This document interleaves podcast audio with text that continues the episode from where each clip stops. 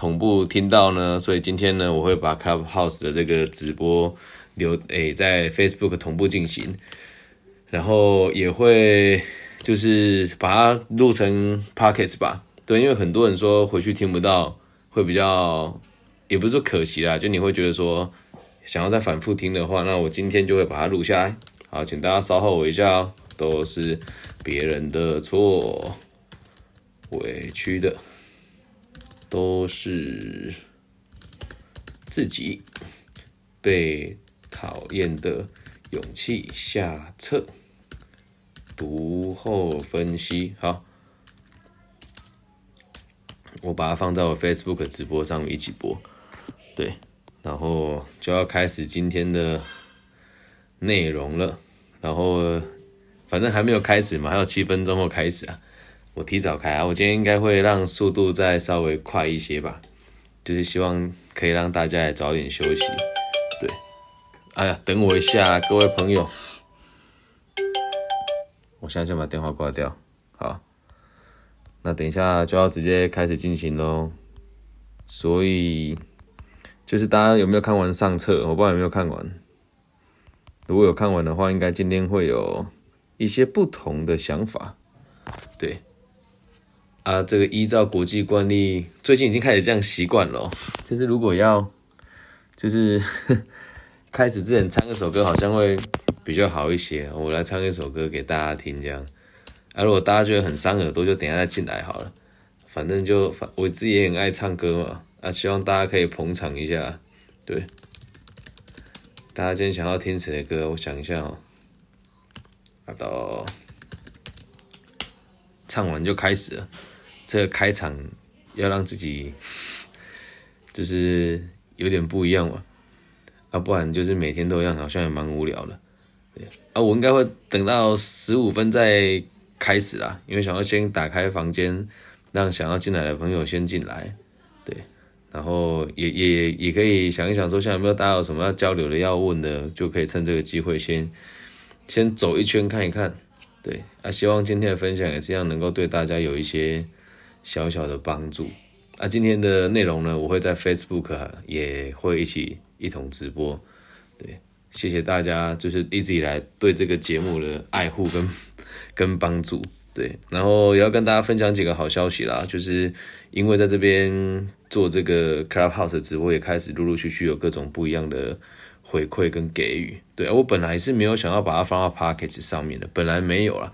但大家不知道有没有发现，最近 Pockets 有一个很有趣的新功能是什么？大家知道吗？Pockets 的新功能就是可以打赏，接下来 Clubhouse 好像也可以了。但是就是还不确定他什么从什么时候可以开始做这件事情，对。然后这个房间很有趣的事情就是，我会一个人讲大概一个小时到一个小时半的内容，然后最后才会再开放给大家讲大家自己的想法是什么。因为刚刚一零四有开一个房间嘛，然后他们在讨论那个什么叫做世代隔阂的沟通啊，对。可是当我要讨论更深入的东西的时候，他们就说对这个今天的帮的节目是内容是不相符的，然后就把我赶走了，对。所以我才会用这样子的方式，等分享完之后，大家想要说什么，大家就可以一起沟通跟理解。对，那房间在进行当中会有很多人进来嘛，然后有很多人出去，这就像我们在被讨论勇气的第一集里面所讲的，每个人都有选择自己的权利，所以也没有什么所谓的好跟坏，就只有要不要跟想不想要而已。对，OK，所以还有四分钟，我们的节目即将开始啊，那如果你要上厕所要干嘛的，可以赶快去哦。对不要觉得怎么讲，如果你愿意的话，也可以把纸笔拿着，因为在这期间我也会分享很多想法给大家。那如果你是同行的话，就是看我一样是做讲师跟做分享还有辅导的，也可以欢迎你在结束之后把这个东西整理成重点，然后拿去授课使用。对，因为最近坊间出现很多这些，这怎么讲嘞？坊间最近出现很多这个所谓的培训单位了。对，那但是培训单位的素质就大家都不大一致，然后就如果你有要做认证，或是你想要学习生涯规划相关的技术的话，你可以先问问我，不要浪费那个钱。嗯，毕竟金钱很贵嘛。然后如果你想要也想踏入这个行业，你要先理解一件事情，就是你自己本身的经济条件就不能太差，然后生活要过得像样一点。那至于什么叫像样，我们在节目每天开始跟结束也都会提醒大家，所谓的像样就是好好吃、好好睡，然后日行一善，然后不要浪费时间在不必要的事情，然后重点是要对判读的这个资讯能力有基础的认知，不要别人说什么你都相信啊，这样能够理解吗？那也这边跟大家再三的提醒，如果你们在其他 clubhouse 看到其他演讲者讲话没有什么内容，没有什么重点，粉丝却很多的话呢，会建可以建议你们做一个方式哦，把他头像点开，他的这个粉丝如果是，赶快，我们去睡觉了。我女儿冒出来，你会进呐，走了，睡觉了，快点，对。他他他的这个粉丝里面，如果很多是只有追踪一到两个，然后诶被一到两个人追踪，然后追踪五十四十八到五十一个人的这个数字，通常就都是假的账号，有趣吧？你看这现场应该都没有人符合这个符合这个需求啦，对。然后这为什么讲他假账号要跟大家讲说？Clubhouse 能买广告，所以要让大家理解，它并不是百分之百像他所说的这么客观。你要是不信，你现在可以自己上网 Google 找那个 Clubhouse 买粉，所以看到很多人那个粉丝几千人、几千人啊，可能也都不真实啊。但是我这个一千四百人就都是慢慢累积出来的，对。然后也希望大家可以看一看、比较一下吧。毕竟你听了这些言论之后，可能对你也会有些影响的。所以大家可以自己用自己的方式去判读、跟判定，还有理解。OK，好，那就在一分钟就要开始了。前面做一些简单的前导。那如果是第一次来的朋友呢，要跟大家分享，就是这里在一开始并不会让大家说话，就是大部分就让你们听我怎么说。然后听完之后，你会有意见跟想法，就听完了以后，你再举手上来，我会让大家发言。但是在我讲完以前，我是不会让大家说话了，因为我很受不了没有。没有头没有尾的人打断我，对啊，那希望大家可以尊重我，毕竟房间是自己的啊，在其他房 其他人的房间都不能这么做。好，那开始之前送一首歌给大家哦，我相信每个人都是有年轻过。啊，这一首呢是来自于这个五月天，对，这首歌是我们我国中的时候几乎每个人都要会唱的歌啊，国中的时候，对，然后啊你就先听一下，因为唱完我才会开始哦，对。啊，希望大家不要太介意，毕竟也是很爱现。他最近开始没有唱歌，就想要在这边唱完，我们再开始做这个讲短讲。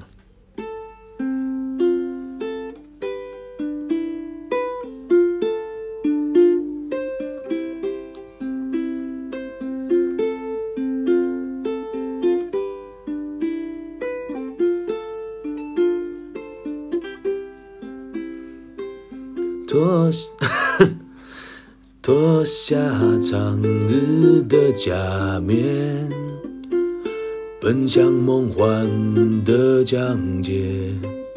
南瓜马车的午夜，幻想童话的玻璃鞋，让我享受这感觉。我是孤傲的蔷薇。让我品尝这滋味，纷乱世界的不了解。昨天太近，明天太远，默默聆听那黑夜。晚风吻尽荷花叶，任我醉倒在池边。等你清楚看见我的美，月光晒干眼泪，那一个人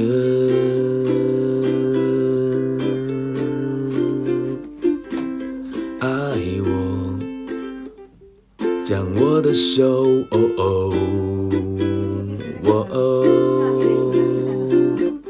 紧握，抱紧我。吻我哦，爱爱爱爱爱，别走。哈，请大家原谅哈，今天一个 key 唱不上去啊，毕竟咳嗽咳那么多天，然后又要讲那么多课，呵，不要不多说了，我们的课程正式开始啦。来，今天要讲的是《被讨厌的勇气》二部曲，然后他会讲说是完结篇啦，人生的幸福行动指南。但对我来讲呢，它就是一个。教育教育者怎么用阿德勒的角度去看这些事情。对，那其实跟大家解解释一下，这本书是以对话的形式来进行哦。那阐述的是百年先驱阿弗阿尔弗雷德阿德勒的思想的这个勇气二部曲的完结篇。具体来说呢，我们该怎么走向像前作所点名的那个通往幸福的道路？那前作呢，是我一直以来都。就前阵子带的书嘛，那我们现在就讲第二本了。其实两本书是也没是有延续性的，但是我会用最简单的方式带大家一起理解哦。好，日常生活中又要怎么样实践阿德勒心理学？而阿德勒所归纳的结论，为了幸福，人人都必须得做出人生最重大的抉择，究竟又是什么？那这一次呢，会用问答的方式再次揭开序幕。那你有没有这份勇气面对现实？那有没有办法与书中的年轻人一起？理解这个东西呢，那就要看我们大家自己的造化了。那这本书的主要的这个章节呢，一一一共跟之前一样是有五部。第一部是讲可爱可恶的他跟可怜的我，第二部讲的是何为赏为什么法定否定赏罚，第三部要讲的是由竞争法则到合作法则，第四部要讲的是凡给予就得到，那第五部要讲的是能够选择爱的人生。那我们会用浅显易懂的方式，以一个晚上一个章节的方式来带大家阅读这本书。OK，所以在开始之前呢，我要先跟大家讲一下这个作者的序哦。作者有两位哦，一位叫做岸见一郎，一位叫做古贺史健。所以记得一件事啊，这不是阿德勒自己写的书，这跟《金刚经》一样，是用对话的方式由第三者的角度写出来。好，那我们先讲岸见一郎说的是什么？他写这本书，他说。他觉得，如果让瓶中信在海上漂被别人捡走是件很开心的事情。他从来没有想到被台湾的勇气会在台湾就是因已被人家当成这么畅销的经典来看。他认为要把一本书当成经典呢，要有两个要素：一是要经历众人常年的来阅读跟传颂；那二呢是必须得要跨越国界的，因为跨越国界就代表说它不是适用于某个国家，而是适用于全人类。所以。他希望借由这个被讨厌的二部曲呢，唤起各位拥有面对人生课题的勇气对，这是我们第一位作者岸见一郎所写的序。那接下来讲的是古贺时间这位作者写的序哦。我大大概做一下重点整理哦。他说，我们在这本书里面所讲的都是与尝试对立的想法，对反命题嘛。我们做我们想了很多嘛，先有结果。才有原因，过去并不存在记忆的存在的价值是由我们现在目的所决定的。那在这里面呢，前作里面所提到所谓的自由就是被别人讨厌。那也希望大家不要被这个句子给误导了。哦，他真正的说法是哦，就是我们如果总是对于周遭的人察言观色，隐忍自己想做的事情，吞下自己想做的话，一切会迎合别人而活，那这样就会完全失去了自由。所以想要获得自由，必须得付出代价。而人类的社会中，所有自由的代价呢？所谓的自由的代价，就是被别人讨厌的勇气。那其实他在这本书里面哦，他是的假设的状况是，这个年轻人就是我们上个就是前一个阶段读完的那本《被讨厌的勇气》的上册呢。这本书的设定是发生在他跟他聊完天之后的三年之后，所以。现在是假设是三年之后，那这个年轻人呢，决定要实践的这个生活方式，再度来拜访哲学家，然后他所站的立场是：你说的全部都是谎言，阿德勒的思想根本无法应用到现实的社会，不过是理想论。所以，如果你在我们上上半部的读书会已经有开始试着去融入一些你的生活当中，可能会觉得啊，哪有那么简单？所以在这里面，书会用一个比较有趣的方式啊，也会用一个比较这个。尖锐的方式说：“你说的全部都是谎言呢！”我听了就觉得很生气啊，所以会有一些情绪的波动。我觉得这也是书这个作者进步的地方，用更猛烈的、更强烈的方式来带大家思考。所以，人该怎么做才能够获得自由？然后，这是上一本书的内容嘛？该怎么做才能获得自由？而这本书要探究的问题是：该怎么做人才能够变得幸福？所以在这里面会有更多更激昂的、更情绪化的这个方式去质问哲学家，那哲学家就会以更坚毅或是更严厉的方式来面对年轻人，也就是说用更猛烈的方式来带大家理解了。OK，这是这两个作者的写的这个序啊，其他人写的写的序我就不看了。好，那也跟大家先打一个小小的插播，就是在今天下午，我也遇到一个很有趣的朋友，他正在接受某个组织的培训，要做生涯规划。而他们的培训，我真的觉得他妈的超级垃圾跟狗屎的，就说什么要教年轻人做生涯规划，结果他们的个案研讨竟然没有研讨到这个个案后续的就业跟追踪。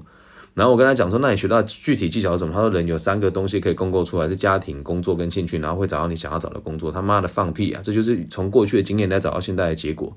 所以我认为有很多东西都是错的。那跟他对谈当中，我今天跟他对谈的方式就会比较严肃而且严格一点，因为毕竟他已经二十六岁了，而且他是拥有很不错的学历跟经历的人，所以我会用激进的方式跟他探讨。那现在这本书的内容是这个年轻人听完了哲学家的这个立场。然后结束了这个对谈之后，去实现他的生活三年，然后再回来找哲学家讨论。所以现在呢，我们就要开始带大家用这个方式来阅读这本书哦。好，那我们就从第一章说起啊。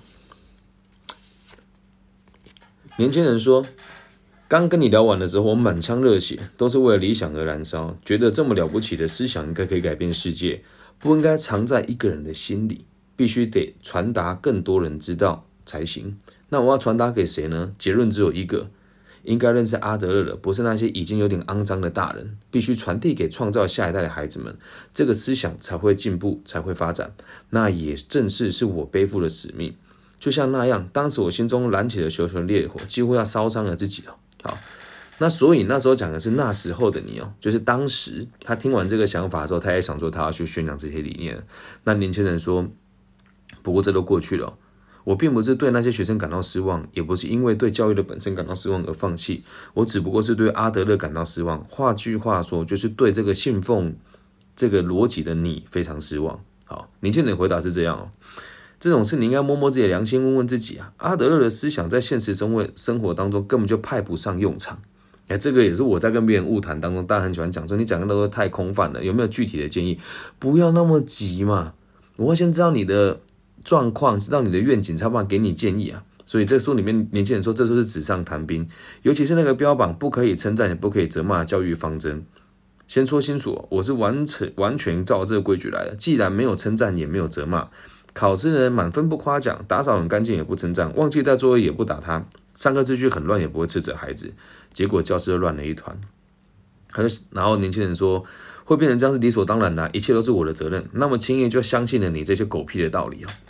那接下来年轻人怎么做呢？他就开始了落入原本传统的教育方式哦。对于坏学生就用严厉的手段打骂，然后对于好学生呢，就会开始非常的认真的赞赏他。他年轻人的解释是：这是我的责任，而且他认为这是迫在眼前的现实，现在就必须得做的，所以我绝对不容许自己放任他们这样烂下去。那哲学家访问他了，你这么做的效果如何呢？年轻人的反应就会变成是，他们已经把我当成懦弱的家伙而瞧不起我了。说真的，我有时候还会很羡慕过去体罚我们的老师，对吧？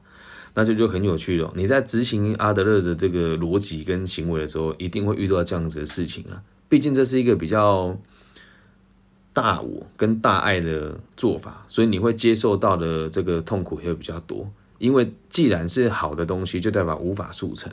那能够速成的东西，就就不是好的东西。如果今天我们用打骂的方式去教育孩子的话，或是教育你的部属，那他对你永远都不会有同理心，你对他也很难有同理心嘛。所以很多人因为到了这一步，你就会放弃阿德勒的思想，因为你觉得我根本就没办法解决它。然后你会觉得这个东西好像只能发生在你和我的对话当中，而不能用在真实的生活里面。所以我们在听年轻人怎么抱怨的，他说。不称赞也不责骂的教育啊，打着自主性的名号，放任学生这种教育，不过就是放弃身为教育者的责任罢了。从今天开始，我要用一种和阿德勒截然不同的方式去面对孩子，不论那样是否正确。总之，我非得那么做不可。既然要称赞，既要称赞，也要责骂，当然严厉的体罚还是不能少的。好，那就有趣了。年轻人说：“我不会辞职，但我用新的方式来面对教育。”好，那就说：“那我们该怎么做呢？”就会开始我们第一章节的内容了。其实很多人都误解阿德勒的思想，我这边解释一下，什什么叫误解哦。刚刚年轻人所提到的“真理”这两个字哦，哦，但是我个人在谈论阿德勒思想的时候，并不会把它当成绝对的真理。换句话说，就好像他提供了眼镜的镜片的处方一样，因为自负的镜片而使得视野变得更清晰、更清晰、开阔的人有很多。另一方面，也有人因为它太多余，反而看得更模糊。对于这样子的人，我并没有要强制他们配上阿德勒的镜片。啊，这是书里面的解释哦，并不是每个人都适合这样子的做法哦。来。几乎没有其他思想像阿德勒这样那么容易遭受误解，而且很难理解，这也是实话。阿德勒思想是不好理解的。嘴巴上说自己对阿德勒很了解的人，绝大多数都是误解他的思想，他们没有带着勇气前往真正的理解靠近，也不愿意直视思想另一端无比辽阔的景色。来，如果有人一接触到阿德勒的思想，就立刻感激万分的表示我活得比较轻松了。那就代表这个人便是对阿德勒想法很有误解。当你真的了解阿德勒对我们的要求所具有的那一些实质的内涵的时候，应该就会为了会发现这要这么执执行这个逻辑，要要求自己的的严厉程度而感到全身发抖。对，其实我自己也是一样，我对自己很严格的。今天我跟今天我的同行来问我说：“你觉得做职涯顾问基本的条件是什么？”我说：“就大概像我这个样子吧。”他说：“那你这样子是怎么做？”我说。我会强迫自己每个月至少辅导三十个人以上，然后一个月我一定会讲超过十五场到二十五，哎，一定要讲超过二十场的演讲。如果我没有做到，我会用义务的方式去执行它。然后我每个礼拜都会最少运动四次，对，有三呃一两次健身跟两次游泳，然后一个礼拜比一个礼拜进步。那我会持续的阅读，并且把重点记录下来，同时会在每天晚上都开。Clubhouse 的直播，还有这个读书会的内容，不管有多少人听，我才能贯彻这些事情呢。他说：“那当你看到其他人做的不好，或者有人质疑你的时候，你会怎么回答？”我说：“不需要回答吧。”他说：“你不怕别人质疑你吗？”我说：“我都做到这个地步，怎么还害怕别人质疑我呢？”他就又问了：“如果有学生不照你的方式做，你会生气吗？”我干嘛生气？那是他的选择啊。他说：“那这样不就是无效的个案吗？”我说：“怎么会？”我存在的目的是让他看到一个积极、努力、正向的选项。他看完了之后，如果选择继续当一摊，继续当个过得快乐就好的人，那代表我的功课也结束了。所以，要执行他这个想法的人，必须得非常认真的看待自己的需求，也得非常认真的看待自己的生活。所以，许多阿德勒学派的门徒哦，就是所谓的阿德勒心理学的实践者。是以误解为入口而登上理解的阶梯。我再讲一次哦，是以误解为入口而登上理解的阶梯哦。相信你一定还没有找到那样攀登的阶梯，即使年轻时候的我也不是能够马上找到的。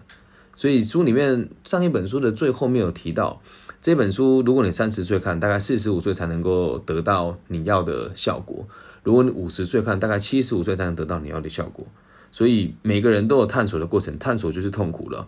那这年轻人就问老师说：“你也有困惑过吗？”老师说：“是啊，曾经有过。”那年轻人就很期待问老师哦：“就请你来教教我吧，让我理解什么叫做从误解到了解。”对，那我觉得我自己的角色跟阿德勒，呃，跟这个书里面作者的哲学家立场很像。他说：“当我认识阿德勒的时候，恰好是以家庭主妇的身份在养育孩子，这就有趣了，跟大家分享。”我跟我的前妻离婚有，哎，有一段时间了。在离婚以前呢，有一段日子是我自己带着妹妹一边经营咖啡厅，而且是真的没有工作收入，全职照顾李玉静的。所以刚好我在跟作者同一个时期接触到，哎，跟这个哲学家是同个时期接触到阿德勒心理学。所以哦，透过孩子去学习阿德勒，和孩子一起实践阿德勒，深入理解并获得实证，这是最好的方法。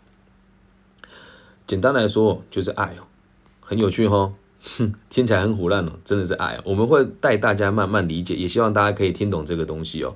确实，整本整本书的勇气就是都在贯彻的爱跟勇气的两个原则。好，那我们就来深入的解释哦。很多人讲到爱的时候就干念齁然，这是因为哦，你还不了解爱，再也没有比阿德勒所说的爱更严苛、更挑战的勇气。其实爱是很严格的。然后有人会讲，那爱就是什么博爱理论吗？上帝如果当你的右脸，你也让你的左脸给他打，其实不是这个样子的。哲学家给出的反应是：现在你在教育工作上所遇到的瓶颈，显露出对阿德勒的不信任，而且接二连三的激动的表示要舍弃阿德勒。为什么要那么愤慨呢？想必年轻人认为阿德勒的思想就像魔法一样，只要魔法棒一挥，就可以立即实现所有你想要实现的事情。那如果是这样子的话，你更应该要放弃阿德勒。因为你必须抛弃你一直以来带有错误的认知的阿德勒，才能够真正的了解阿德勒。哎，这不是我口急啊，这是书里面的内容啊。OK，那我们就继续了。很多人都觉得上一本书明明就告诉我们，无论任何人从这一刻就可以开始获得幸福。看到这边的时候，很多人是不接受的嘛，对吧？还记不记得上一本书的最后面讲的就是，无论任何人从这一瞬间就可以开始获得幸福哦。但这句话听起来好像是速成的魔法，但是哲学家的回答是这个样子的：每个人都有办法这么做，这不是魔法，这是不争的事实。不论是你还是任何人都可以向幸福跨出那一步，只不过所谓的幸福。并不是停留在原地就能够拥有的，一定要在你自己迈出步伐、踏踏踏上那条路的时候，持续的不断前进，这一点是必须厘清的。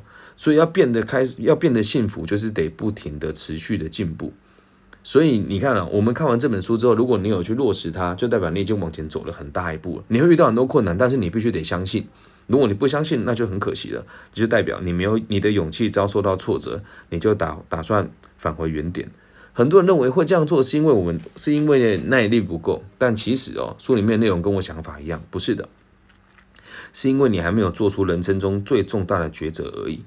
对，什么叫人生中最大的抉择呢？就是爱啊，很难听懂吧？听起来很抽象，但是我必须得跟大家讲，我当时看到这边的时候，我也觉得很压抑。嗯，讲爱有没有搞错？上一本书讲勇气，这本书讲爱，我觉得有点牵强。但我很有耐心把它看完，就像我们刚刚书里面讲，它不好理解，所以更要花时间理解。这就是为什么我要把它分成上下册，要一共十堂课来跟大家分享哦。OK，那我们继续往后看。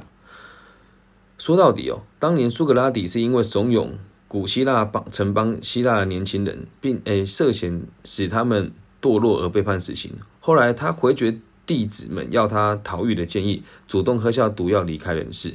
啊，大家有听过这个故事吧？那你不觉得很有意思吗？如果要我来说的话，在这个古都宣扬阿德勒的思想，你也背负着同样的罪吧。总之，就是巧妙利用言语来怂恿不懂事的年轻人，使他们堕落。那哲学家的回答是：你说你因为阿德勒的影响而变得更堕落吗？对，年轻人说，就是因为这样子，我才会来最后一次来拜访。我不希望之后还有人受害了，所以希望你要认真的让我学习到。理解吧？年轻人说，他开始信奉阿德勒思想之后，发现一切都乱了套，所以他觉得这是很难接受的事情。那这一次呢，我们就用更深入的方式来讨论这本书的内容。好，上面前面这不是第一章啊，这个是引子哦，现在才要讲第一章哦。第一章里面的第一点，阿德勒心理学是一种宗教吗？其实不是哦。来，如果你说的是科学啊。对，有人说阿德勒是科学，有人说阿德勒是宗教嘛。但是有的人会说，哎，这样子的想法太过于空泛了。所以哲学家的回答是：如果你说的是严格定义的科学，也就是那一种有可能得到反证的科学，那就不算是科学了。虽然阿德勒明白的表示自己的心理是科学，可是当年他开始谈论到社会意识这个概念的时候，有许多伙伴因此离他而去，就和你一样，他们认定这个东西是不科学的。来，什么叫科学与不科学？跟大家科普一下啊。大胆假设，小心求证，这个叫科学。我是念文组的人啊，所以我也不是非常的了解他。好，那关于这个部分呢，所谓的这个社会意识，到现在到时至今日的现代了，还是众说纷纭的。弗洛伊德的精神分析学、荣格的分析心理学，还有阿德勒的个体心理学，就不具有反证的可能性的这一点来说，都有些地方。与科学的定义不相容，那就是事实。所以，我们不能以全部科学的角度来理解阿德勒的思想，所以不能算是严格定义下的科学，对吧？那还记不记得我们在上一本书有提到，阿德勒其实是一使用了一种哲学。好，那我们来解释一下，书里面是这么说的：我也认为阿德勒的心理学是与希腊哲学站在同一条线上的思想，是哲学。关于阿德勒这个人也一样，他在身为一名心理学家之前，也是一位哲学家。是将自己的见解应用在临床上的哲学家，但这个是书里面作者个人的认知哦。那我们来讲一下什么叫做哲学家。近代你看到有名的哲学家有谁？我认为台湾这几年是没看到了。嗯，如果要我说的话，老子、庄子、孟子、孔子跟墨子就是所谓的哲学家。那这就很有趣了。诶，孔孟讨论的就是这个儒家嘛，就是方便社会被管理嘛。那老庄讨论就是无为之治嘛，对吧？那大家应该很好奇，那墨家跟法家，法家是做什么的？法家就是乱世重用，用重点；法家就是用严厉的法律来规范人家。那墨家就很有趣了，这很少人知道。来，各位朋友跟大家分享，小弟我本人的这个国文职考呢，考了七十八分，在我们那一届是顶标，在网上加六分哦。墨家就是所谓的黑社会啊，兼爱非攻啊。真的很有趣，什么叫兼爱？你哪些外妈姐或者尬一力啊？所以我会尽量的说小弟叫兼爱。那什么叫非攻？你听话我就不打你，你不听话我他妈就揍你啊！所以这就是哲学，每个人都有一套属于自己的哲学了。那我的哲学也是比较偏向于阿德勒的这个领域哦。好，那我们接下来提来来讲一下这书里面的讲的反例哦。年轻人说了一个问题哦，他说在非洲、亚洲还有美洲大陆这些天主教。的传教士进入语言、文化以及所信仰的神子都不同的异地哦，去宣扬自己所相信的宗教，就跟我一样，抱着非宣扬阿德勒思想不可的想法去当老师。在这些传教士当中，有传教成功的，也有遭受到反弹打压的，甚至还有人遭受到残忍的畸形对待。其实按照常理来看，遭受到拒绝是很正常的吧？好，这是书里面年轻人的说法啊。他还有说了，如果是这样子的话，这些传教士要怎么样让当地的民众舍去原有的本土信仰，向他们宣扬新的神呢？因为这是一条非常困难的道路。不不管怎么样，我都想要去理解它。于是我去了一趟图书馆。啊，那年轻人呢，他就去图书馆看了书，然后发现了一件很有意义的事哦，那就是阿德勒的哲学说穿了不就是宗教嘛？哦，他的想法是要作为这样子的定义哦。他这个定义其实很简单。只要不是科学，到最后就会进入信与不信的信仰层次，也会产生这样子的想法。那确实，在我们的眼中哦，那些不知道阿德勒人看起来都像信仰着虚伪神子、未开发的野蛮人，所以我们想尽快的教导他们真实的真理，必须得帮助他们。可是，在对方来看，或许我们才是信奉邪教的人，那我们该怎么办呢？其实，老实讲哦，一开这个东西在讲的就是我相。什么叫我相哦？佛教佛家有说这个地狱不空，誓不成佛。很多人都以为说啊，我只要看到有人杀生，就过去劝他不要再杀生。错了，不是这样啊！你并不一定要强迫每个人都接受这个想法，懂吗？你要让他看到各种不同的选项，那样子就足够了。那跟大家讲一个冷门的知识哦，这是我个人的见解啊。我们在佛家里面有所谓的啊，呃，地狱道跟恶鬼道，还有畜生道嘛。那你没有发现一件事啊？我们的地球无时不刻都在发生这件事情啊！什么是地狱道？现在在非洲无家可归的孩子啊！什么是恶鬼道？现在在非非洲没有饭吃的这群朋友啊！什么是畜生道？你看得到这些牛、鬼、马、羊、牛、狗、马、羊，就是畜生道啊！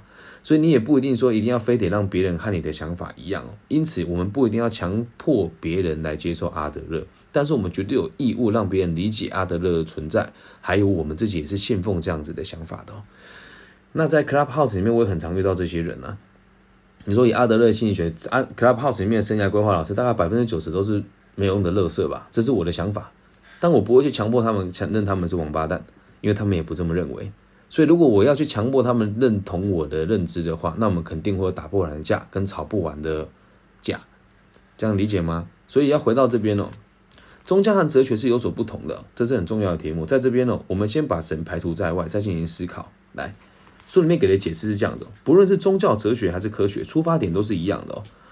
我们从哪里来，身在何处，该如何活着？以这些提问为出发点的是宗教，是哲学，也是科学。宗教、哲学跟科学是无法分开的。那有机会再跟大家谈我个人的见解，因为毕竟自己也是也问了佛道中人吧，就是自己是信奉《金刚经》的人哦。我要重复一次哦。我们从哪里来？身在何处？该如何活着？以这些问题为出发点，就是是宗教，是哲学，也是科学。在古希腊时代啊，哲学与科学之间是没有区分的。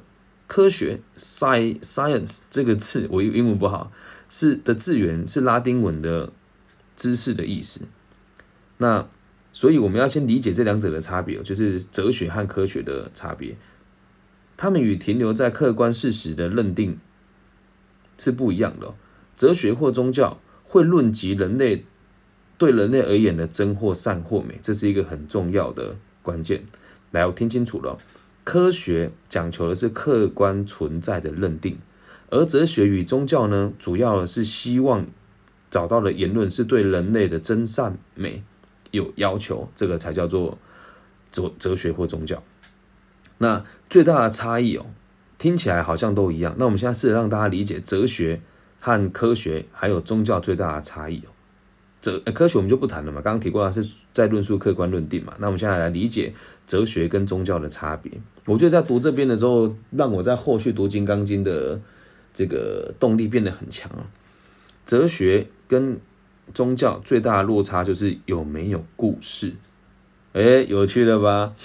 哪一部经书不是里面在讲故事，对吧？新约、旧约、可兰经、金刚经、法华经，哪一部讲的不是故事？木兰救母经，还有什么光圣帝君忠义经，对吧？宗教是以故事来说明这个世界的。要说的话，神明就是描述世界这部旷世巨作当中的主人翁。相对于此哦，哲学则不用故事，它是一种没有主角，用抽象的概念在说明这个世界。那一定有人问啊，干？那你现在在讲阿德勒说他是哲学，你还不是在这里面书里面塑造了两个角色出来啊？这就是《金刚经》的内容啊！诸位说知我法者，对，就是意思我忘记实践内容是什么了，就是你学佛这个东西，佛祖会让你有一个方式可以学习到。所谓的这个佛法，但当你学完佛法之后，你就要告诉自己，我已经学会了，然后我要舍弃掉这些旧的观念，再去学新的东西，这样能够理解吧？所以哦，真正的这个内容，这书里面的定义了，有没有故事，就是分类哲学跟宗教的差别。又或许你可以这么想哦。为了探究真理，在一片漆黑当中，我们走在一根长长的杆子上。我们常对知识产生怀疑，不断的自问自答，就这么一心一意的走在这个不知道延伸到何处的杆子上。于是，我们偶尔在黑暗当中会听见发自内心的声音，就会感觉，就算再往前走，也什么都没有；就算再往前走，也什么都不会发生。对，那这里面呢，我们就可以再看到后面了。接着，就会有人顺从内在的声音，停下脚步，从杆子上跳下来。那里真的有真理吗？我不知道，也许有，也许没，也许没有，只是那种停下脚步，中途从杆子上跳下来的状况，我们就称之它为宗教。而哲学就是持续的往前走。至于神是否存在，一点关系都没有。这边我简单用我的方式去理解哦。宗教追随就是我看到的神，以为是真理，而这边的想法是真理本来就永远都是找不到的，所以我们要不停在生活当中去探索它，它是没有走到终点的那一天哦。哲学呢？这个字哦，我不会念的。P H I L O S O P H Y，不会念。源自于希腊语的“爱智”的意思，也就是说，所谓的哲学就是爱智之学，而哲学家就是所谓的爱智之人。反过来讲，一个无所不知、已经完全成为智者的人，就不再是爱智之人了。好，我有一个人，近代哲学巨人哦，康德说过：“我们无法学习哲学，我们只能学着去做哲学。”了解吗？很玄哦。那我们再深入一点解释哦。什么叫爱智之学啊？就是喜欢学习的人呐。所以一个人自以为自己已经无所不知了，完全都了解世界的真理了，那这还不是爱智之人了。哲学与其说是一门学问呢，还不如说它是生活的态度。大家有看中国有嘻哈吗？中国有嘻哈，中国有嘻哈，对，attitude 嘛，对对，real 的概念哦。宗教想必是在神的名义之下袒露这一切，讨论全知全能的神，还有来自神域的教诲，在本质上，这是与哲学不相容的看法。因此，如果有人自称无所不知，并且停下求知与思考的脚步，那么无论他对于神明的存在与否，或有任何的看法，或是有没有信仰，我都认为他都已经涉足宗教了。理解吗？来，哲学家又说了。我们一旦对某个思考产生了知道了的这个想法的瞬间，就不会再继续追究了。这个想法很有趣哦。我们一旦对某件事情认定是我知道了，我就不会再继续思考下去了。所以哦，我总是不断的思考自己、思考他人，还有这个世界，所以我永远都不知道。悬吧？我永远都不知道。什么叫不知道？我永远都没有达到我要的目标，我都还在学习。苏格拉底透过和一些号称智者的人对话，得到一个结论。好，苏格拉底说他知道自己所知并不完整，这是跟我们一开始讲的一样，接纳不完整的自己哦。我知道自己是无知的，可是他们这些诡辩家，也就是自称智者的这些人，认为自己所知道就是所有的一切。却对自己的无知一无所知，可怕吧？却对自己的无知一无所知。关于这一点呢，也就是知道自己的无知的这件事情上面，我比他们还要更有资格被称为智者。这个就是那一段无知之知的名言，应用到我自己做生涯规划还是一样。我一直觉得自己懂得不够多。今天我的同行他就故意考了我一题，他说。难道每个人问你每个行业都回答出来吗？我就跟他讲说，只要我触碰过的，我投资过的，我骗过人的，跟我被骗过的，我就会知道。他就跟我说，那殡葬业呢？哦，爱公起来，跟大家推荐一个频道，叫这个地表最风格李医师，是我的妈吉妈陈正佳先生所创立的。陈正佳先生在这个业界。十年吧，年收入大概两百万。哎，不要说我讲的哈，对，年收入两百万的陈正佳先生，他就很认真的告诉过我这个整个殡葬业来龙去脉。我就告诉他，殡葬业礼仪师的收入大概是多高，一个人死掉之后大概成本是多少，灵堂有哪几种，然后诵经团有几个人，那现在埋葬的方式有哪一些，哪个是最贵，哪个是最便宜的。他说：“哇，你真的很厉害，你什么都知道。”我就回答他。我不知道还有很多，但如果今天你问到我不知道问题，我可以保证可以在两天之内，我可以做出一个量化的报告，然后做有系统的方式分析给你。然后说，那我们的老师都说他们自己很懂产业，可是问他都回答不出来，这是有趣的地方啊，就是无知之知啊，了解吗？我虽然看起来很自以为是，但我很认真学习。就像现在在读这些书的时候，我都是先读过两遍了，我才敢跟大家分享。这样能够理解吗？这个是一种态度，而不是一种哲学。那再往后看了，所以哲学家说：“我不会传授什么给你，只要和你一起思考，一起走下去。”这我在我在做辅导也是这样啊，我不会给别人建议，也不会传授所谓的心法，我只会陪你一起面对未来，和你一起往前走。那如果今天一个人选择了不面对未来，那拍谁哈？我跟你就没有缘分了，就没有什么好聊的。就像在这个房间里面进进出出的人还是很多，会留下来听的就是这几个人，所以我会陪你们一起思考，一起走下去。至于离开人，我只能说还没有缘分呢，跟你讨论这个没有意义啊。你可能要继续穷个几年，继续累个几年，继续被别人糟蹋个几年，继续花钱买那些没屁用的乐色跟课程几年，你才有机会找到自己的人生吧。但是毕竟我的坐标在台湾，我们台湾人他妈的 fucking 有钱。所以一个月花个几千块买一些乐色课程，对来讲也是不痛不痒的。而且台湾的贷款利率也不是很高。如果大家有贷款的需求呢，可以找我们这里面听一位常来的听众叫 Jeff 刘，对，他是某知名银行的这个放贷的中高阶主管，所以找他或许利润会好一些哦。好，继续往后看了。我们在提到教育的目标就是自立，还记不记得我们上一本书的内容？讲我们人只要追求到两件事情，人生就是完美的。第一个就是自立，第二个就是有能力融入社会。所以现在我们要讨论的章节是教育的目标是让别人自立啊。那这个讲完之后，我再讲我自己个人的立场啊。因为在我的生涯规划里面呢，我也是希望我的学生他妈的不要烦我。为什么？他要能够自己解决问题啊，理解吗？所以我的目标还是让每个人都能够自立啊。当你有问题的时候问我，我会很开心。但是请你不要过度依赖，我会觉得你很烦。对，但我的学生都知道我有这样子的个性，所以大部分人跟我相处也都有一段距离哦。但不代表我不亲切哦。好，那么继续看书里面的内容哦。阿德勒心理学一直有个概念叫课题分离，关于人生中的一切，都以这是谁的课题的观点来分割看待，是自己的课题还是别人的课题哦？比方说，上司讨厌我是别人的课题，那别人喜欢我是别人的课题哦。但是阿德勒却断定那样子的主观认定是错的。对于我的一举一动，还有我这个人，上司要如何评断我是上司的课题，不是我可以控制的。可是我再怎么努力想讨好他，他还是一样讨厌我。所以阿德勒才会说，你并不是为了满足别人的期望而活，而且别人也不是为了你的期望而活的。叫你不要去怕别人的眼光，不必在意别人的评价，也不需要寻求他人的认同。那如如果是这样子的话，对于第一次接触阿德勒心理学来说的人是非常冲击的，所以要去实现是很困难的。那哲学家补充了，如果可以做到课题分离哦，那确实在人际关系的烦恼就会减少很多。那年轻人，年轻人提出另外一个看法，他说。老师，你还有提到能分辨那是谁的课题很简单，只要想想这个决定带来结果的人是由谁来承担，这就可以了。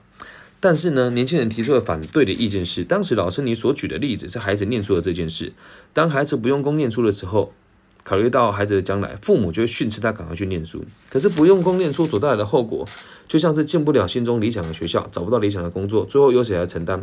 当然是孩子自己，怎么样都不会是父母。换句话说。读书是孩子的课题，不是父母该介入的课题，也没错吧？嗯，那这时候年轻人就会提出个疑点，也是很多人在接触阿德勒之后一开始会有的问题哦。读书既然是孩子的课题啊，我们不可以介入他读书的课题。假设在这样的状况之下，教育教育到底还算是什么？我们这些所谓的教育工作者又算是什么样子的角色？依照你的说法，要求孩子读书，这些教育工作者根本就是一脚踩进了孩子的这个课题，是非法入侵的人呢、对吧？那阿德勒呃哲学家给的回馈是这样子哦，其实在做教育是这样啊。我也这也是我和一些教育工作者谈论到有关阿德勒的话题时常常出现的问题哦。的确，读书是孩子们的课题，即使身为父母也不应该介入。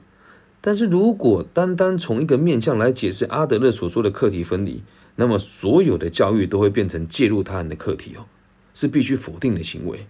然而在阿德勒那个年代里面，却从没有哪个心理学家像他一样针对教育付出那么多心力。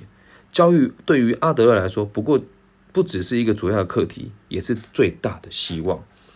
所以这我们就会对教育产生不一样的定义。很多人认为教育是让他学会专业的技能，但他这边阿德勒给出的想法是，他不是，他不只是一个主要的课题，也是人类的最大的希望。具体来说，阿德勒的心理学不认为智商是治疗，而是在教育。这书里面说的哦，不是我说的哦。阿德勒的心理学不认为。阿德勒的心理学不认为智商是治疗，而是在教育。不论是辅导智商或孩子们的教育，在本质上也是相同的。你也可以这么想：所谓的智商师就是教育工作者，而教育工作者也是智商师。我再重复一次，这不是我说的，是书里面的内容哦。我知道这些言论会让很多人听得很不爽哦。好，这是书里面的言论哦。我们再说，我们慢慢说下去给大家听哦。简单呢一句话是想是解释不清楚了。那我们现在具体一点来说，年轻人提出的看法是，透过学问来学习知识，融入社会，崇尚正义，成为一个身心健全的人，这些都很重要。那哲学家的回答是，我们还是得着眼于更远大的部分。我们希望借由教育的实施，让孩子变成什么样子的人？嗯，那我们简单的说，就是让孩子变成有能力独当一面，也就是所谓的自立。当然讲一句比较反讽的啦，妈的，现在在台湾有谁会教你变得自立一点呢、别傻了，大家都说你花钱买课程就没事啦，shit，狗屎啊！那什么叫自立哦？后面就要提，就会再往下往下提哦。现在的资讯取得非常容易，所以大家都认为好像买了一堂课程就可以得到一点什么，但是不是啊？你如果每次都遇到决定的时间，遇到需要决策的时候就把决定权交给别人，你怎么自立？一有问题就找我们这种职涯顾问或者找智商师聊天。你有办法变得自立吗？可是最可怕的事情是，没有多少人会给你这样子的概念哦。公主挂拍天啊，这是实话。大部分我的同行啊，你不付钱，他肯开口说话吗？他妈，他绝对不愿意啦。所以跟你聊天的目的是什么？是钱还是为你好？你自己做决定啊。所以在我的立场也是，我要教育大家变得自立，自立以后就不需要找我找我做太多不必要的辅导跟咨询了。这样能够理解吧？最近我跟我一个同行朋友在聊啊。他说：“那这样子，我们不就没工作做了吗？”我说：“干，你的想法也太智障了吧！如果你让这些人自立了，他们带来的问题就会更高深，就再也不是问说我该怎么在社会上独立的相处，或者我该怎么在社会上取得基础的这个生存，而会问你我该如何追求卓越啊？那小弟本人，我对于追求卓越这件事情呢，也是颇有心得，有机会再谈。好，那就往后看了。”阿德勒心理学认为，活在这个世界上的每个人都有想摆脱无力的状态，也就是更上一层楼的需求，也就是所谓的追求卓越。他这边讲的这个，我就用我自己说的话了。这是刚刚我跟我女儿的对话。我问她说：“哎，吕静，你以前在地上爬的时候，会不会很想起来走路？”“会啊，超级想的。你永远都不会知道有多想。”他刚刚这在跟我讲哦，真的会啊，超级想的，永远都不知道会有多想。书里面也是这么说的。人对于追求卓越哦是有动机的，就像蹒跚学步的孩童，学着用双脚站立，学着说话，试着跟周边的人交流，这也就是一种追求卓越的概念。人人都会寻求自由，从无力而不自由的状态当中，在谋求自立，这是最根本的需求。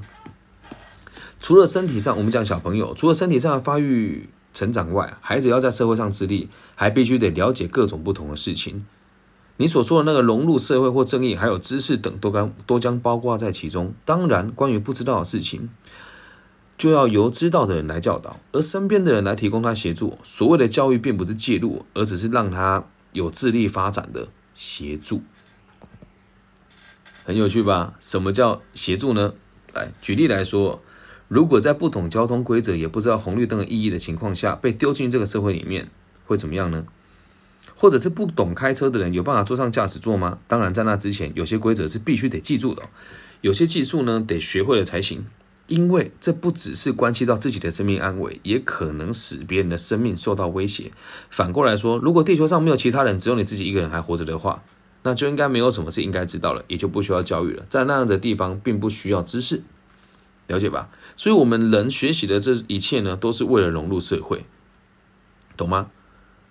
所以，我们的学习哦，这边所说的知知道的知哦，不只是学问哦，还包括人类为了要过得更幸福所需要的知。这个知就是那个失口知啦，哦，也就是说，在共同体当中应该如何活着，要与他人维持什么样子的关系，还有要怎么做才能在共同体中找到自己的安身之处，知道我，知道你，知道人类的本性，理解生而为人应该有的姿态。阿德勒将这样子的知称之为理解人性。啊，理解人性我不大会念啊，我这里有一个这个词很长啊，我念它拼的方式给大家听哦，N E N。S C H E N K E N N T I S，这叫理解人性。我等下会去查那个字字的字根字首字尾。好，要理解人性，并不是透过书本上的知识哦，而是只能借由与他人互动，实际的人际关系当中才能够得到。就这个含义来说，身边围绕着许多人的学校，或者是比家庭中哦，就是比家庭更具有更大的意义的教育场所。这样能够理解吧？好，那这边我先暂停一下。他妈的，不要死读书啊！我最讨厌人家跟我讲说书里面的理论是什么，干你得验证给我看呢。很多心理学家说，哦，你很多智商工，你这个议题就应该是什么什么理论。我说干没有啊，就是体会出来的。他说，你很有概念呢，他妈的有概念，我就是被骗跟骗人，我才学会这些东西啊。所以如果你打算用读书来理解智商跟教育，我必须得讲，看那真是一个玩笑。这书里面的立场跟我是一致的哦。好，那我们就回到书里面内容。他说，智商也是一样的，智商是是站在协助智商对象智力的立场，和他们一起思考，为了达成智力所需要了解的人性。还记不记得我们之前提过的那两个目标？再提醒大家一次哦。行动，我们说人要过得幸福，得有两个目标：一是自立，二是能够跟社会和谐的生活。那要怎么样才能自立呢？让这个人知道他是有能力的。那要怎么样才能跟社会和谐生活呢？就要让自己知道人人都是我们的伙伴。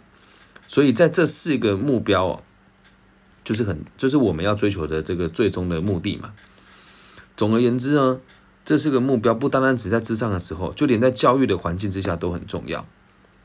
哲学家做了一个回答啊，对于我们这些隐约感觉到人生艰困煎熬的人也一样，因为有许多人成为了。有许多成人为了达不到这些目标，而为了达不到这些目标而受社会生活的苦。如果舍弃了自立这个目标，教育跟智商，甚至是工作上的指导，都会立刻变成一种强制性的要求。我们必须得得对自己的角色的任务有所自觉，要让教育陷入强制性的介入，这是处于协还是处于协助对方的立场？完全关乎提供教育、智商与指导的那一方所采取的姿态，这样能够理解吗？也就是你在提供服务的这个人，在做教育的这个人，你就是能够决定这件事情的走向。所以，如果他妈你不懂这个道理，干你就不要去辅导别人，你会害死很多人哦。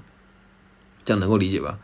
所以大概能够理解之后，你就要知道，身为一个教育者跟一个宣扬这个理念的人，你就要必须得非常的理解，我们的目的只有一个，就是带领别人能够自立。这样懂吗？这一本这个章节的重重点就是要告诉别人，我们要教育别人就是自立哦。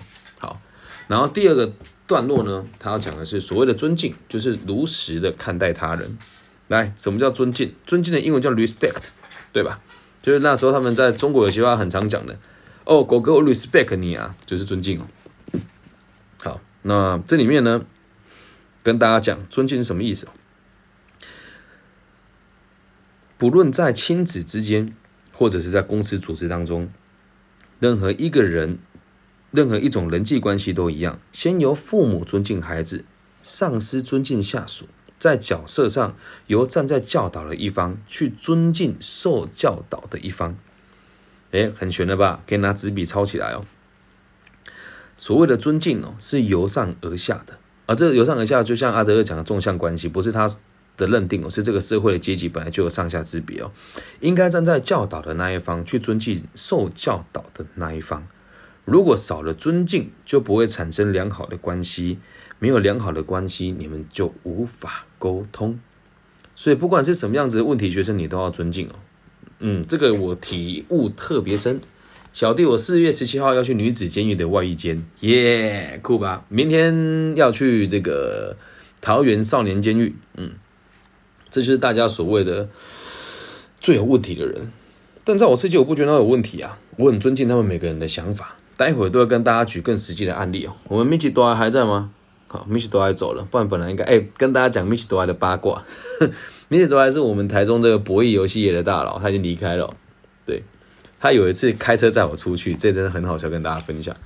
然后呢，他很高、很壮、很胖，开车开到一半，他突然从他的那个遮光板，他在驾驶座，从遮光板上面拿下一颗高，拿下一颗药丸，然后也没有配水，也没有配茶，也没有配酒，也没有配水，就直接把这个药直接放到嘴巴嗑进去。因为他平常看起来就像流氓啊，我说。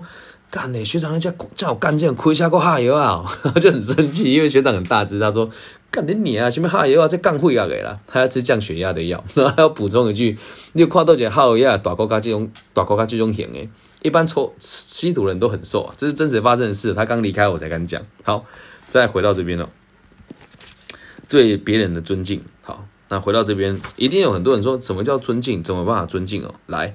所谓的尊敬，就是如实的看待个人，也就是一种可以理解他人的存在都是无独一无二的能力。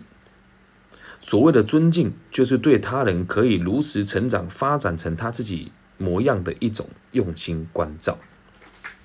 诶，这就有趣喽！每个人如实成长成自己想要发展的样貌，并不是每个人都会选择善良的哦。这就是为什么我身边会有这么多欧德朋友哦，我也很尊敬他们了。只要不是碰毒品的，跟不是做杂七的的台中部兄弟朋友，很多都会有跟我私底下的一些小小的往来，因为我并不会觉得想要用我世界去框架别人，而且他们在做这件事情，我都只会跟他讲说：你这这有红线，你也在这瓦固，你准备这瓦固。嗯，他说这外兄弟啊，你关下你这，嗯，我告知了他我认为的风险，他要怎么做那是他的事情，所以不需要那些非常不必要的正义感了。所以不要试图改变或操控眼前的他人，不附带任何的条件，如实的认同对方现有的样貌，这有多困难呢？我会让他妈再讲一次啊！那个，诶，心理师走了，高雄监狱的心理师你离开了吗？他离开了。OK，有多少人进监狱跟他们互动，可以有那样子的气可以镇住他们？大部分人对他们都很害怕，啊真的，大部分人对监狱的人都很害怕。不要说大部分的人了，你试试看。明天要是有空，我到你们住家附近的监狱，到门口感受一下就好了。那种恐惧感你是说不出来的。为什么？你会觉得里面人会伤害你啊？你会觉得这里的风水不好啊？你要是不信，你自己去试试看。那在我世界里面，我去做辅导的时候，我都会跟他讲：阿七盖破瓦固，过瓦固的假释。哎，这第一盖嘛，你敢假的啊？他说：老师啊，请问这款人出去都是个礼拜啊？阿力高辅导那我下小裸言，他这么跟我讲啊，我说那我要给你每礼拜都礼拜啊，你几你几下几刚才探我这，你知道在监狱，你一个月的薪水大概只有五百块台币，不要以为在监狱很爽啊，你要工作的，但是你坐牢一个月的薪的成本就必须得需要三千块了。我会告诉他这件事情，然后再问他，你真的想要这么做吗？很多六七十岁的这种惯犯，他们跟我讲说，那我瞎插，鞍马将你雇啊。确实是哦，如果你一个月这五百块在监狱里面过生活，你也可以过得还不错。但是你会过得比较没有尊严，没有新的内裤，没有好的被，没有好的被套，没有好的枕头，然后没有办法吃零食，没有办法打电动，没有办法在里面好好的做你的休闲娱乐。所以我会尊敬每个人的想法。所谓的尊敬哦，就是回归到鼓励他、赋予勇气的原点。这时候你就很奇怪，那如果是这样子，是孩子想当流氓，你也要鼓励他，也要尊重他吗？当然啦。为什么他一定有他的想法跟他的苦衷嘛？那你要做的事情制止他也好啊，那你制止得了他吗？都是成人的耶。现在孩子有多早熟，你知道吗？你现在不信，你等下今天有空，或是你有机会到高中演讲，去跟你的朋友、高中生的朋友问问他们说：，诶，那个不好意思，请问一下哦，你们几岁的时候第一次在网络上点“我已满十八岁”的这个选项？我个人是小学五年级啊，别人是什么时候我就不知道了。这样能够理解吗？现在的孩子都很早熟，所以哦，我们可以带他到水边，不能强迫到，不能强迫他喝水。这是我们书里面一开始所提到的内容。什么叫带他到水边呢？就是告诉他事实是什么，你要怎么做都是最好的决定，我都愿意支持你啊。因为要踏出一开始的那一步的人，关键在于你，而不是在于教育者身上。这个就是所谓的尊敬与爱哦。比方说，某个企业的领导人是很强势的独裁者，员工也确实对他唯命是从，看起来很顺服哦。但那不过是基于畏惧所表现出来的服从，他们连一丝丝的尊敬都没有啊。即使大声喊叫，你我要你尊重我，也没有任何人会听他，心只会越离越远而已。所以，当彼此之间如果没有尊敬，也就不会有所谓的关系的存在。在那样子独裁的公司里面呢，不过就是一群具有螺丝、弹簧、齿轮之类的功能聚在一起的人而已。尽管有着机械式的动作，却没有人做着生而为人的工作。有趣哈！你跟你老板，你跟关系真的好吗？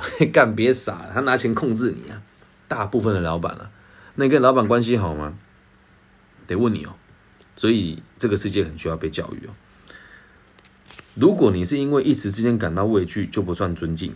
班上会乱成一团，也是理所当然的。对于班上的混乱，束手无策的你，采取了高压的手段，凭借力量与惧怕，不由分说的强制他们服从。短期之内你可以得到成效，但是长期之内，他根本就听不懂你在说什么。这样了解吧？这个就会掉入一个恶性循环，因为你错失了主动尊敬学生、无条件尊敬的第一步。所以错失了那一步之后呢，就很难继续再下去了。那至于什么叫做真正的能够给别人所谓的尊敬呢？这后面我们都会提哦。很扯哦，从尊敬开始，所以我们现在就要深入的来论述什么叫尊敬哦。这里面有一句话是这么说的：尊敬是绝对无法强求的，对吧？那你又要我们去要？又要我们要又要我们去尊敬学生，这样不是很奇怪吗？很矛盾哦。尊敬是无法，是绝对无法强求的。那你又要我去尊敬学生，这听起来很矛盾哦。那我们来深入的解析这句话。不过，请你这么理解：尊敬这个球只会弹出当初丢给你丢出来的人而已，就像你对着墙壁丢球一样，只要你丢出去，它就会弹回来。不过，如果你只是对着墙壁大喊“给我球”，就什么都不会发生。来，我们举个更真实的例子哦。还记不记得我们当初所谈的社会意识？嗯，这个是很难理解的概念哦。我们再花点时间想想。现在我要你去回想，当初阿德勒将德语的社会意识翻译成英语所用的 social interest 啊，这个我就做功课了。social interest 就是这个社会意识哦的意思，就是对社会的关心。再进一步的继续咀嚼它意思哦，就是。对于形成社会的他人产生关心，所以这两个东西不一样哦。德语是表示共同体和表示感觉的两个字组成的，也就是所谓共同体的感觉。那这是日文里面所说的共同体感觉啊，日文我就不会说了。如果要将它翻译成更精准的英语呢，应该就会是 community feeling 或是 community sense。好我是听不懂，那我们更用白话方式来解释哦。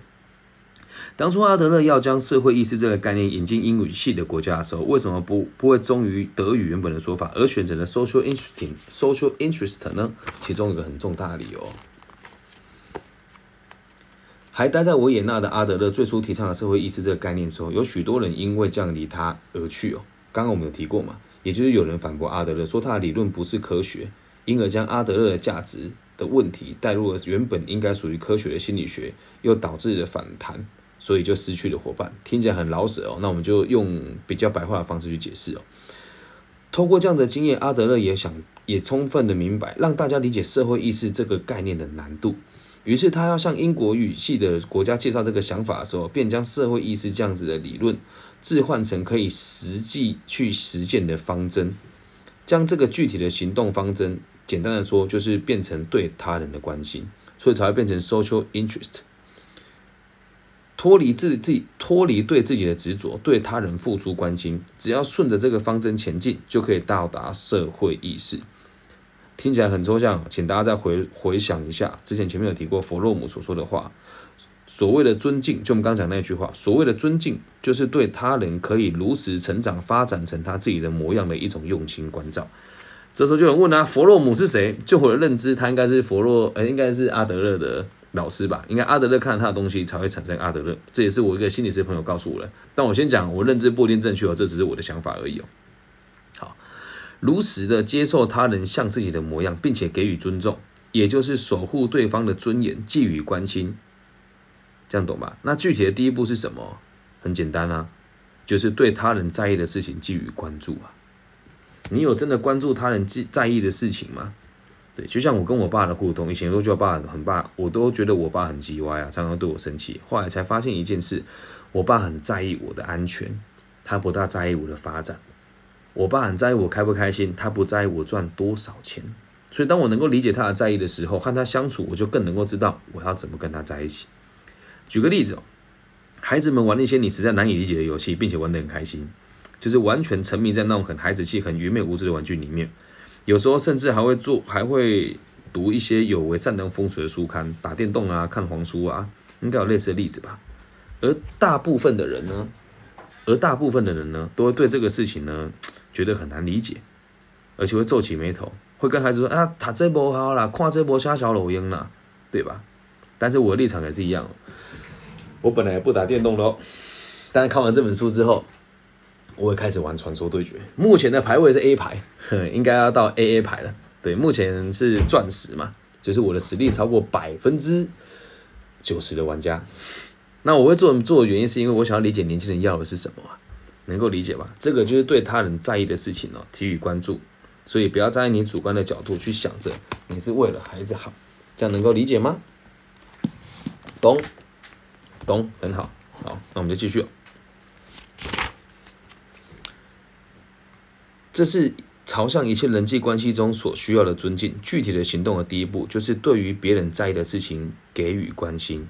简单的说，不只是同理心而已哦，而是需要用他人的眼睛去看，对，用他人的眼睛去看，然后用他人的耳朵去听，用他人的心去感受。这很重要吧？是不是很酷？用他人的眼睛去看，用他人的耳朵去听，用他人的心去做感受，这跟我们这边讲的同理心是有一点点落差的哦，对吧？好，那这个就是我们所谓的第一步，关注别人的想法，并且给予尊重。那现在的你哦，都是试图用自己的眼睛、用自己的耳朵、用自己的心去感受，所以才会对于这些孩子的关心跟在意，自己觉得很低级又很丑陋。那身为教育者也一样啊，你不能因为别人不符合你的需求，就说别人做的不好，就否定别人的做法，又或者是非得要强迫别人变成你的样貌，这都是错误的做法。所以这一章在下一个章节我们要讨论的是，如果拥有同样的心境与人生，不论是谁。没有一个人是可以住在客观的世界里面的，我们都居住在一个各自赋予意义的主观世界。必须要问的是，不是世界是什么样子，而是你如何看待这个世界。所以我们的主观会决定一切哦。那这边呢，会有人会有这种想法是：那既然无法逃离主观看法的我们，又如何能够用他人的眼睛、他人的耳朵，甚至他人的心来看待事物呢？诶，这个问题提得很好。既然我们活在主观的世界里面，那我们怎么有办法去体验别人呢？好，确实我们是无法逃离主观的，当然也不可能变成别人。但是我们可以想象，映入他眼中的人事物，听他人耳中的声音。阿德勒提出了这样子的建议哦，也就是先想一想，如果我和这个人拥有同样的心境与人生的话，那会怎么样呢？那如此一来。就能够了解自己一定也会和这个人面对相同的课题了吧？而且可以进一步的想象自己一定也会与这个人采取相同的应对方式了吧？那同样的心境与人生听起来就很复杂了。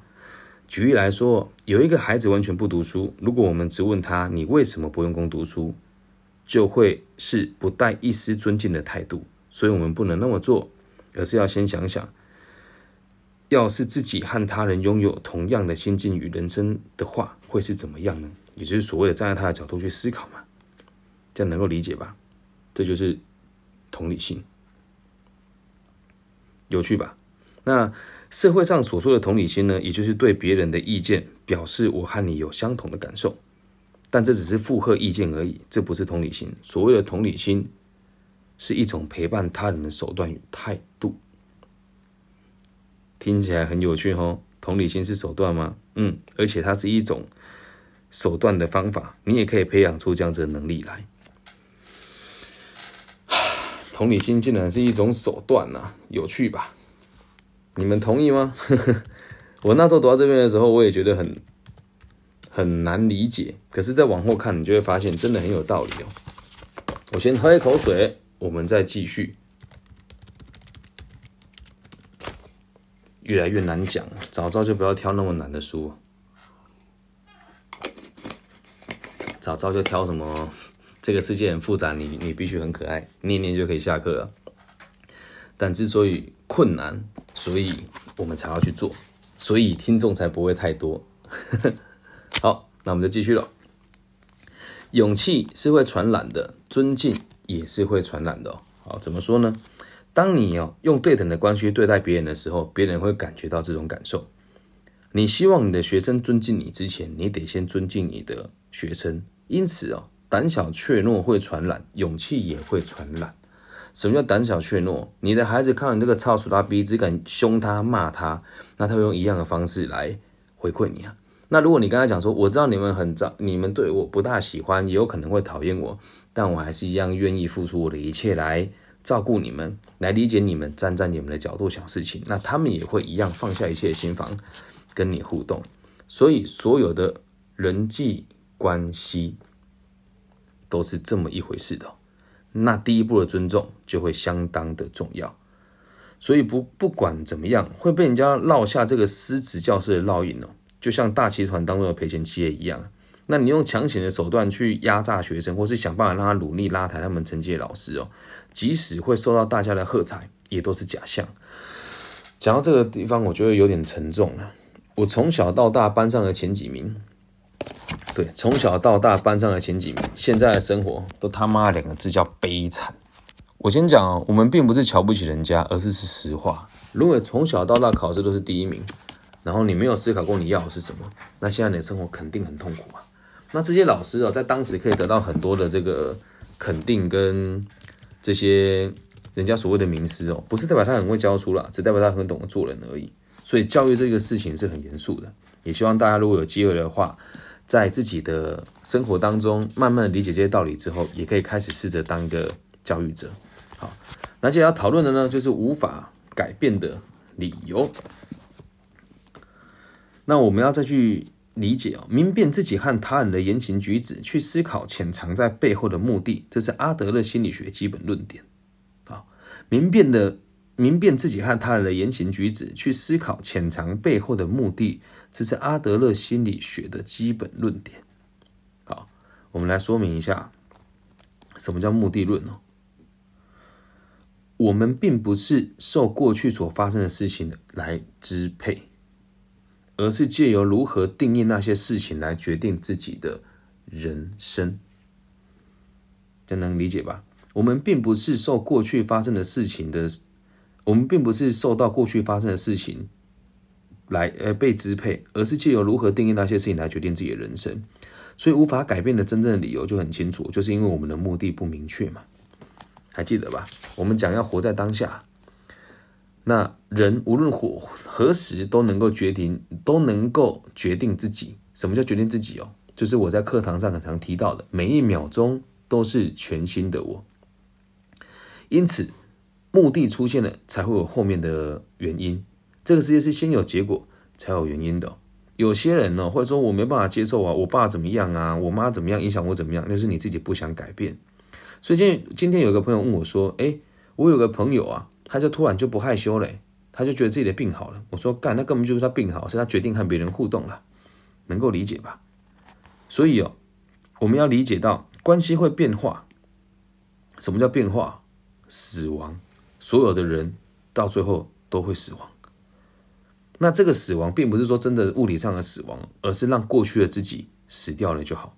假设你现在正为你的人生苦恼，而且你想要改变，可是所谓的改变自己，同时就意味着你要放弃眼前的自己，做个了断，否定眼前的自己，并且为了不让他人再度出现，将他埋进坟墓。哎，不不，并且不让他再度出现，要将他埋进坟墓里，因为必须做到那种地步，才能够重生，变成崭新的自己。有趣吧？这个死亡不是物理上的死亡啊，是必须得让你自己接受过去的自己已经死亡了。套一句我们中国人讲的话：“昨日种种，譬如昨日死；今日种种，譬如今日生。”绝对是的概念了。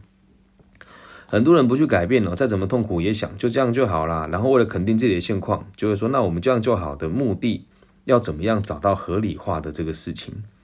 很有趣哦。所以大部分人都会拿过去当借口跟理由啊。为了肯定现在，所以也要肯定不幸的过去。那这就很有哲理哦。为了肯定现在，所以也要肯定不幸的过去。就我们刚刚提过了，就是之前书里面提过了。如果你爸从小要抽你，你现在想要逃避人生，你就会说，就是因为我爸抽我，我才变成这个懦弱的人。如果以前你爸抽你，你现在的。你现在的目的是成为更好的，你就会告诉别人，就是因为以前我爸抽我，所以我变得更严谨，跟变得更努力了。这样能够理解吗？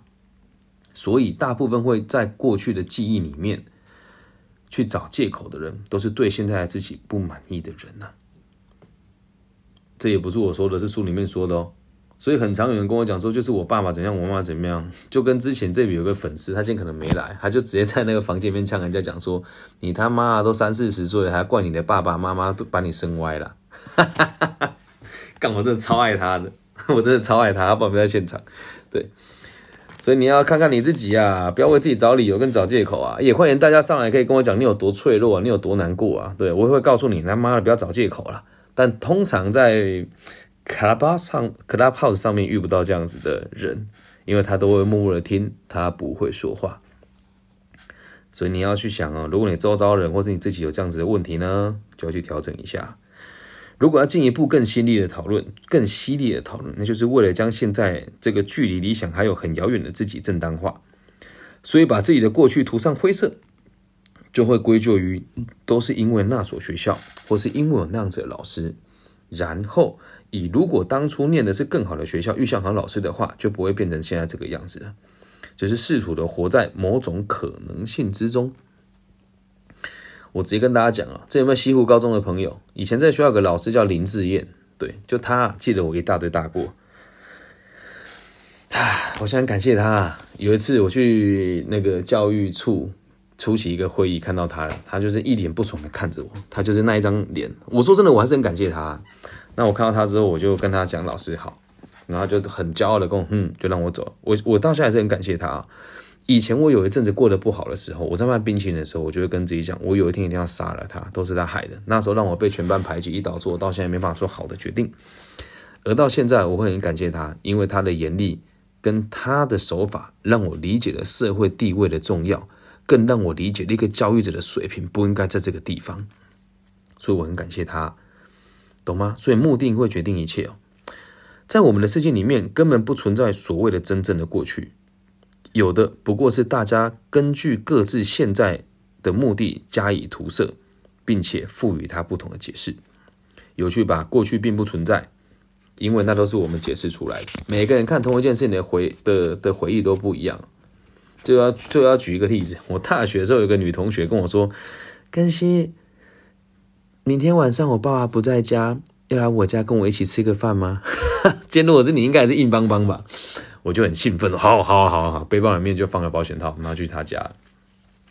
结果他爸确实不在家，但他阿公阿妈在家，阿妈还一边吊点滴一边吃饭。阿妈问我说：“你跟我们家某某某关系还不错吧？”我说：“哎，还不错啦，对，就有在相处啊。”，然后还要讲啊，太好了，太好了，这样以后就幸福了。啊！我看阿妈都快挂了，我会跟她讲：“不啦，我不是她男朋友吗？”不会，在我的世界里面，我跟她去吃饭。阿妈讲的话，我为了不让阿妈难过，所以也没有做正面的回答。但在那女孩子的世界里面，她的回答是：李根熙跟我阿妈说，她很喜欢我。居居，这样理解吧？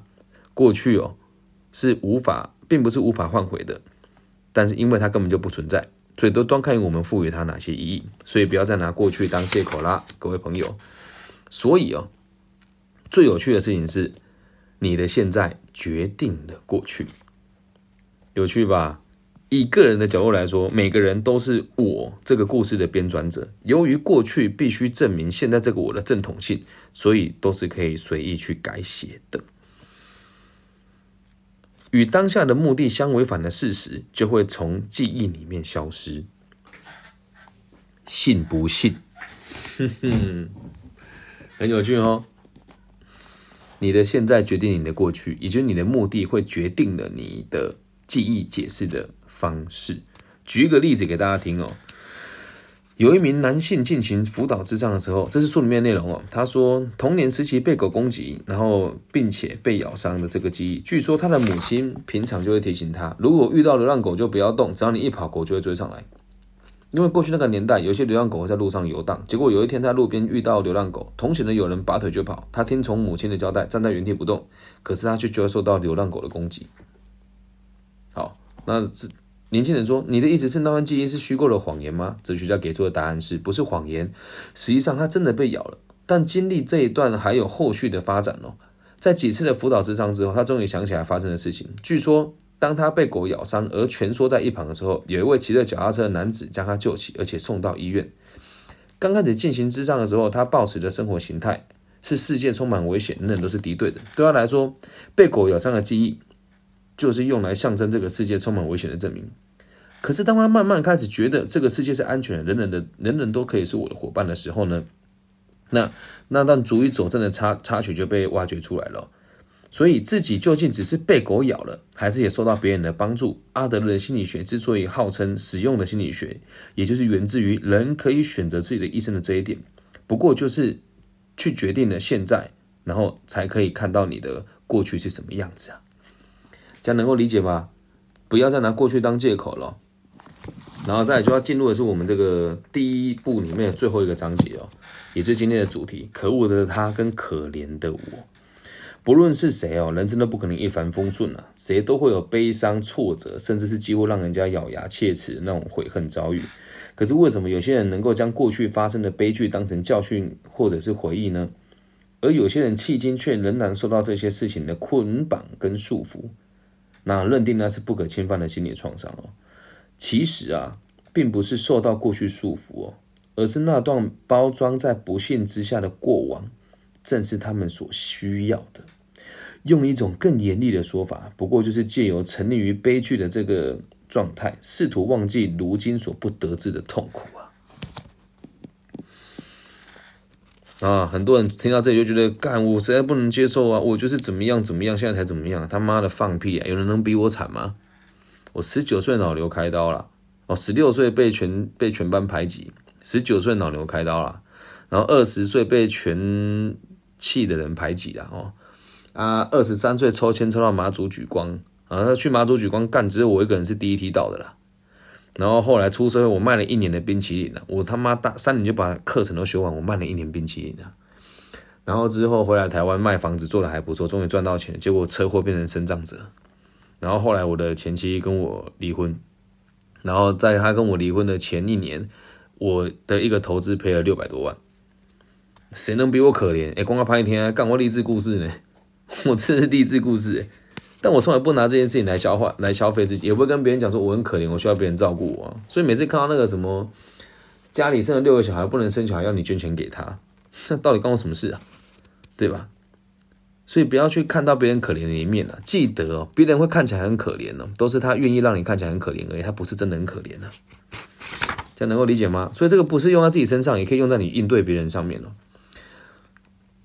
正因为我相信人类所拥有的可能性，才会否定。沉溺于悲剧中的做法，能够理解吗？很多人呢，在这边听着会觉得 感觉有点苦难，有点困难。我们用书里面举个例子跟大家分享，有个三角柱，这三角柱呢，代表着我们的内心，也就是哦，我们我们通常哦，只看得到三个平面中的两个平面啊。记得你现在去想象一下，有个三角柱放在你面前，那既然是三角柱的话，它就有三个面，所以你通常看到就只有两个面而已往往我们都只看到可恶的他跟可怜的我。每次在做咨商的时候，跟我在做咨询的时候，前面半小时都会经历这个过程。别人很可恶，我很可怜，而我都听他说大概半个小时吧。为什么？我还是得理解过去发生什么事情啊。然后到最后再告诉他，除了别人可恶，跟你很可怜，那最重要的是什么？今后该怎么办呢？听你讲完之后，还不是得回答你今后该怎么办？所以阿德勒心理学当中是没有魔法的，重要就是今后该怎么办。我们要讨论的是今后该怎么办，而不是去别，而不是去讨论别人有多可恶，或者自己有多可怜。我还记得我班级篮球赛的时候，高中这边西湖高中的朋友，如果有，请你出来佐证这件事情哈。他妈的，校队队长，校队队长跟我们敌对，然后一年级的时候我们有打校队，所以第一场比赛我把我们学校四个先发的那一班打爆了，我一个人拿了快四十五分吧，然后对方被我们。赢了十九分还二十分，然后我就跟大家呛说，校队东西不舍了，不好了，哈哈。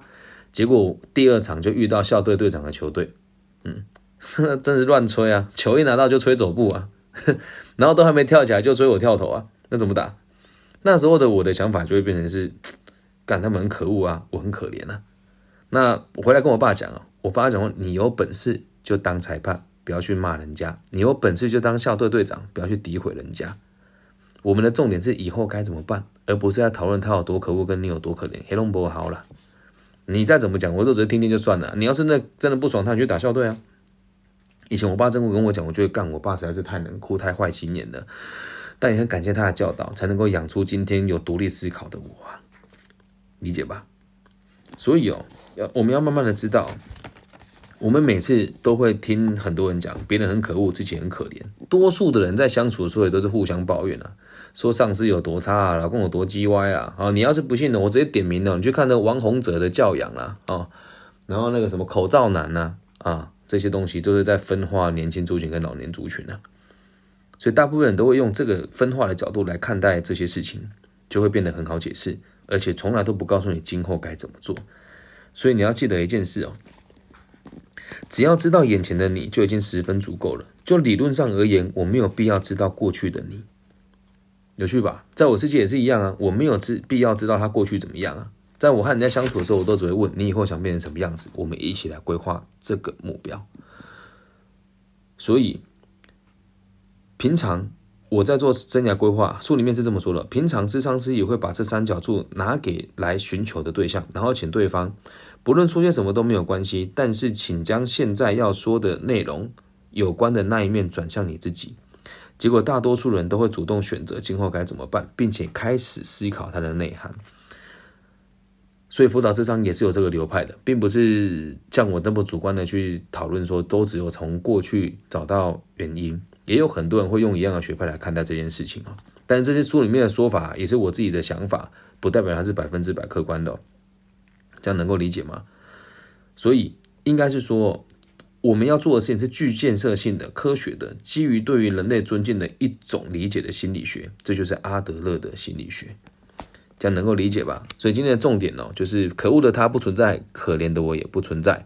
重点是今后我们该怎么做？打完收工。以上就是今天的全部的读书会内容。我先把我录音关掉。